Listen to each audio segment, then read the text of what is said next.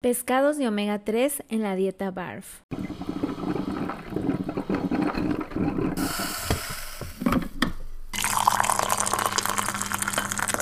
Llegó la hora. Este es el café con Pichán. Ciencia y conciencia para ti y tu mascota. Porque tienes que estar bien tú para que estén bien ellos. Libros, recetas, consejos. El café con Pichán. Iniciamos. Quédate.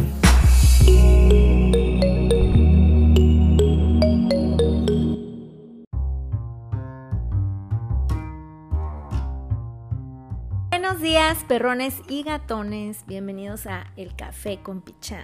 Ciencia y conciencia para ti y tu mascota. Yo soy Fernanda Moreno, fundadora de Pichán Comida Ancestral, vocera de la alimentación natural para mascotas en México y su PR de preferencia, como no. Hoy, pues ya estamos en el episodio número 12. Se está logrando, perrones. Y bueno, prepárense su café porque hoy les tengo un episodio muy, muy elevado en contenido. Así que quédate hasta el final. Vamos a comenzar a desglosar la importancia del omega 3 en la dieta de tu mascota. Que si ya empezaste con la dieta BARF y nadie te lo dijo, sí o sí debes aportar omega 3. Hablaremos de sus beneficios en perros y gatos, las dosis, los suplementos y los síntomas que puede presentar tu mascota si carece de estos ácidos en la dieta. Ahora sí, vámonos de lleno con la info más perrona. Ah, y especial agradecimiento a los colegas de Natursu que me apoyé en su blog para transmitirles esta información. Venga. Estás escuchando El Café con Pichán. Agrega alimentos frescos a la dieta de tu mascota. ¿Qué son los omega 3?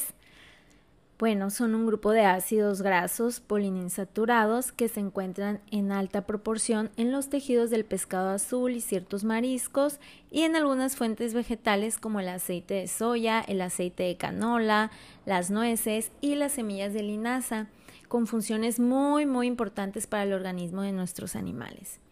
Estos ácidos grasos son esenciales, es decir, el propio organismo del animal no los fabrica, por lo que deben ser administrados de forma externa.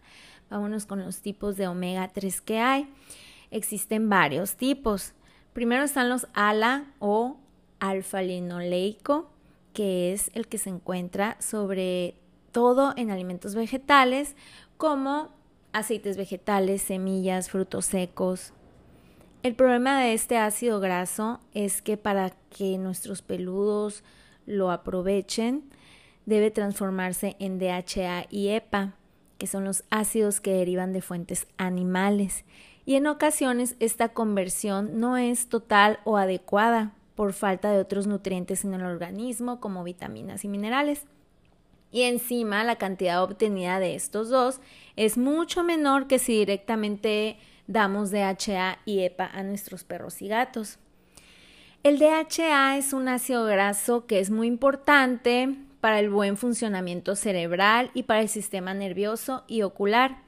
El EPA es ideal para cualquier problema inflamatorio, incluso ayuda a reducir el dolor. Tanto el DHA como el EPA son antioxidantes y ayudan a la regeneración de la piel y pelo, cicatrizan, potencian el sistema inmune y un montón de beneficios más. Ambos son ácidos grasos fácilmente aprovechables por nuestros animales, por lo que el DHA y EPA son los más recomendables, tanto en alimentos como en suplementos. ¿Cuáles serían las fuentes naturales? ¿Cuáles serían las fuentes naturales de DHA y EPA? Ah, pues las fuentes más ricas en estos ácidos grasos son los pescados azules, como el salmón, las sardinas, el atún y la caballa. Los mariscos, aunque no son muy usados en la dieta de nuestros perros, pero sí en suplementos como el krill. Los huevos también, ya que en la yema hay una cantidad aceptable de DHA. Y ya sé lo que muchos están pensando, que aquí va también el aceite de hígado de bacalao ya que es un pescado, pero tiene sus grandes peros, perrones. Si tu perro o gato consume vísceras en su dieta en la cantidad recomendada, no es este tipo de aceite, ya que es muy rico en vitamina A y podríamos tener una hipervitaminosis. ¿Cuándo sí lo recomiendo? Pues cuando tu mascota no le gustan las vísceras y te las hace a un lado, o si tienes un gato, ¿me entiendes? que ellos eligen a veces qué comer, y si batallas para que se lo coma, ah, pues entonces sí te recomiendo este aceite que es buen complemento. Pero si tú agregas por lo menos dos veces a la semana las fuentes naturales de omega 3 que te comenté anteriormente, no es necesario que suplementes.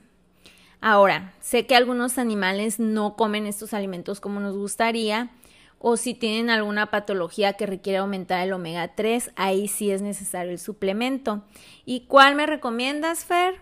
Pues ahí te va. Yo uso como religión las cápsulas de salmón salvaje de Alaska, marca Solano. Eh, estas cápsulas están geniales porque están súper accesibles en Costco y sus características es que es aceite virgen y tiene una alta concentración de EPA y DHA. Yo como recomendación personal uso eso para suplementar. Pero pues puedes tener varias opciones dependiendo de la región donde vivas. ¿Y cuáles son las cosas que debes de tener en cuenta a la hora de comprar un buen suplemento, pues mira, debes tener en cuenta que muchos de los pescados con los que hacen el suplemento son altos en mercurio y otros en metales, además de otros contaminantes ambientales, por lo que son nocivos para la salud de nuestro perro o gato. Por eso es muy importante que el suplemento que compremos sea de calidad y bien depurado, que por lo regular va a ir indicado en el envase y si no es así, pues mejor elige otro. También sería interesante saber la alimentación y cuidados de los pescados azules para ver la calidad del producto, ya que es la fuente más usada en suplementos y no es lo mismo los pescados que se alimentan de pienso o croquetas, como sería la traducción en perros, pero sería del pienso en, en piscifactorías, que por ejemplo la alimentación de un salmón salvaje. También se está usando mucho el krill por ser un crustáceo mejor alimentado que los peces de piscifactoría y al parecer tiene una absorción mucho mejor y más rápida que los aceites de pescado. Ahora, si vas a elegir cápsulas de omega 3, perdón, leen la etiqueta que no esté combinado con otros omegas, porque si no, no tendría caso, no habría un balance y seguiríamos con un exceso de omega 6, por ejemplo, como el que trae las carnes. Tampoco te recomiendo que elijas los omegas de la fuente vegetal, a menos o menos si dice aceite de soya, porque como hablamos anteriormente, el organismo de los carnívoros no asimilan o no alcanzan a aprovecharlos del origen vegetal. Perrones, que quede claro que la fuente de omega 3 no es opcional en la dieta. O sea, no puedes eh, simplemente no dar nada de omega 3. Acuérdate que la dieta BARF es balanceada, por lo que con fuentes naturales o ya sea suplementos debemos dar omega 3 sí o sí, por favor. Luego andan inflamados, luego tienen un desequilibrio y dicen que las dieta BARF y no, simplemente no estábamos balanceando la dieta. Vámonos con las dosis. Las dosis de omega 3 es de 300 miligramos de EPA y DHA por cada 15 kilogramos de peso. Da igual que la cápsula sea de 500 o 1000 miligramos. Lo importante es la cantidad de omega 3, o sea, que te indica ahí el envase, la cantidad de EPA y DHA. Ahora, si estás suplementando por alguna patología en tu mascota, probablemente el requerimiento sea mayor. Por ejemplo, si está en una muda. En este caso, por favor, consulta con un nutricionista eh, las cantidades. Y si es para un problema antiinflamatorio, puede ser recomendable usarlo a diario, al menos por un tiempo, en lo que se desinflama. Empieza con una dosis menor de la recomendada, ya que son grasas y podrían soltarle un poco la tripa si no está acostumbrado. ¿Y cuáles son los síntomas más comunes de una deficiencia omega 3? Pues muy evidente, Lo veo todos los días. El pelo así como muy feo, áspero, sin brillo, se le cae bastante, piel seca, picores, las uñas se le rompen fácilmente o tiene dolores articulares. Si tienes un perro o gato obeso, tenlo muy en cuenta para recalcular las calorías que necesite al día. Y hasta aquí mi reporte, perrones. Si esta información te fue de ayuda, déjame un mensajito en la sección de comentarios de tu plataforma de podcast que uses. Creo que en Apple nada más se puede, no sé, díganme, en fin, compártelo, califícalo, escúchalo, siéntelo.